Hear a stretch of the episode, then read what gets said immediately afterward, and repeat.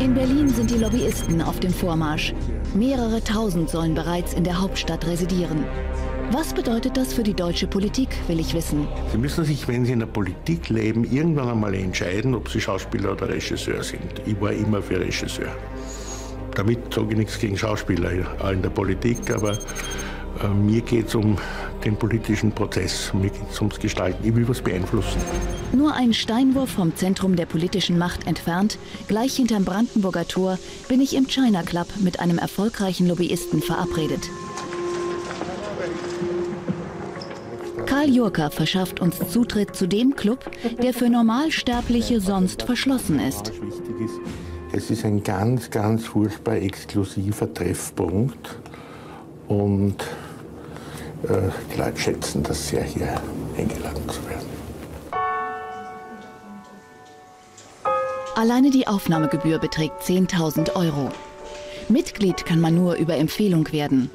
So bleibt der Kreis schön exklusiv.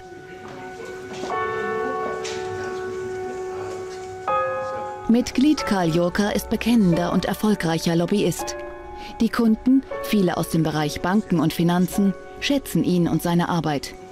Lobbyismus ist, ist genauso wie Journalismus ein professioneller Vorgang und der, der mehr Geld hat, kann sich da mehr kaufen. Wir müssen uns verteidigen, sonst werden wir durch Rufmord sterben. Und Paul Gauselmann weiß sich zu verteidigen. Eine Million Euro haben er und die Führungskräfte seiner Firma in den vergangenen Jahren an fast alle Parteien gespendet. Schließlich, so Gauselmann im internen Rundschreiben, benötigen wir Verständnis in den unterschiedlichsten Parteien. Ganz legal waren die Spenden gestückelt in kleinere Beträge, so dass sie in keinem Parteispendenbericht auftauchten. Paul Gauselmann schaltet auch regelmäßig kostspielige Anzeigen, etwa in CDU-Parteizeitungen. Wir informieren diejenigen, die auch Entscheidungen treffen, was richtig und was falsch ist. Da müssen die sich ihr Bild machen. Und was sie dann entscheiden, müssen wir mitleben. Und wenn wir keine Informationen überbringen und nur die Gegner, die das Falsche in den Raum stellen, dann sind wir morgen verloren. Also, Sie nennen es Lobbyismus, ich nenne es Aufklärung auf den Tatbestand der Tatsachen und nichts anderes. Man hat einen Stundensatz, der ist also für mich selber 650 Euro.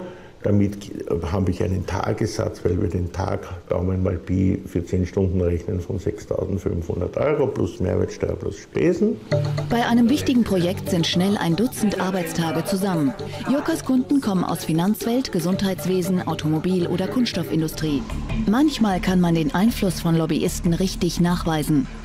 So der SPD-Gesundheitsexperte Karl Lauterbach. Er glaubt beweisen zu können, dass bei der Formulierung der Gesundheitsreform die Lobbyisten zumindest ein Gesetz direkt mitgeschrieben haben. Es geht um die hohen Preise für neue Medikamente. Bis zum 1. Januar 2011 konnte die Pharmaindustrie den Preis dafür quasi selbst bestimmen. Seitdem gilt, je höher der Nutzen, desto höher der Preis. Diese sogenannte Nutzenbewertung sollte bestimmt werden durch den gemeinsamen Bundesausschuss von Krankenkassen und Ärzten. Also ein besonders also strenges Gremium, was für den Bürger im Prinzip bewertet, wie viel bringt ein neues Medikament. Das Nähere zur Nutzenbewertung regelt der gemeinsame Bundesausschuss. Genauso stand es im Entwurf für die Regierungsfraktion, im daraus folgenden Entwurf für das Kabinett und schließlich auch im Gesetzentwurf für die erste Lesung im Bundestag. Was dann passierte, ist Folgendes. Dann gab es einen Vorschlag vom VFA, das ist der Lobbyverband der Arzneimittelindustrie. Und deren Vorschlag lief darauf hinaus, dass die Nutzenbewertung nicht durch die Kassen und die Ärzte gemacht werden, sondern durch das Ministerium selbst. Und was ist jetzt der Vorteil für die Pharmaindustrie? Naja, man hat halt mehr Einfluss als Lobbyverband der Arzneimittelindustrie auf den Minister als auf ein unabhängiges Gremium von Ärzten und Kassen. In dem Vorschlag des Verbands der Pharmaindustrie hieß es damals, das Nähere zur Nutzenbewertung regelt das Bundesministerium für Gesundheit. Wenige Tage später schlägt die Regierung in einem Änderungsantrag genau das vor.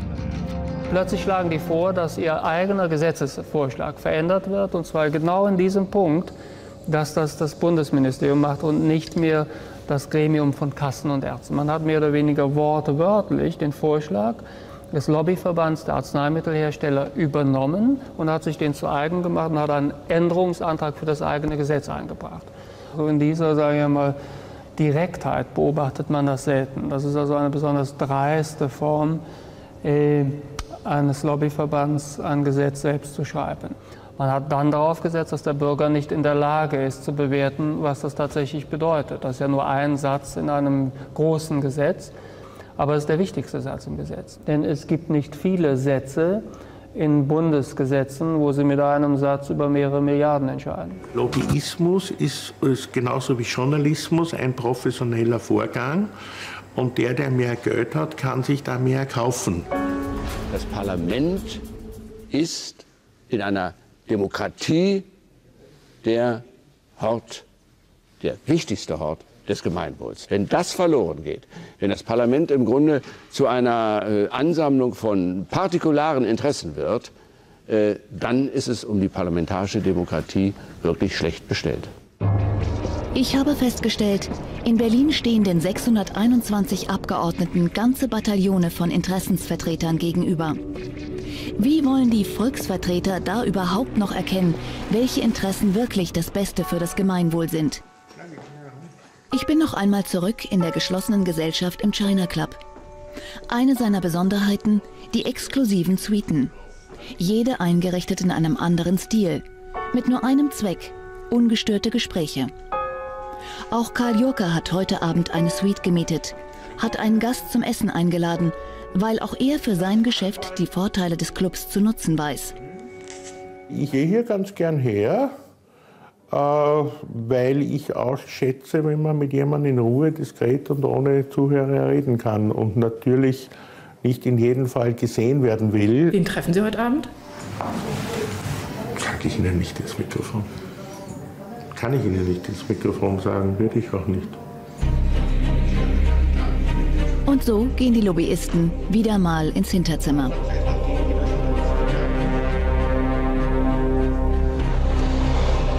Anstatt mit offenen Karten zu spielen, läuft Lobbyarbeit nach meinen Recherchen in den meisten Fällen im Verborgenen ab. Offenheit und Transparenz, Fehlanzeige. Und deswegen lässt sich die wahre Macht der Lobbyisten nur erahnen. Demokratie sollte anders aussehen.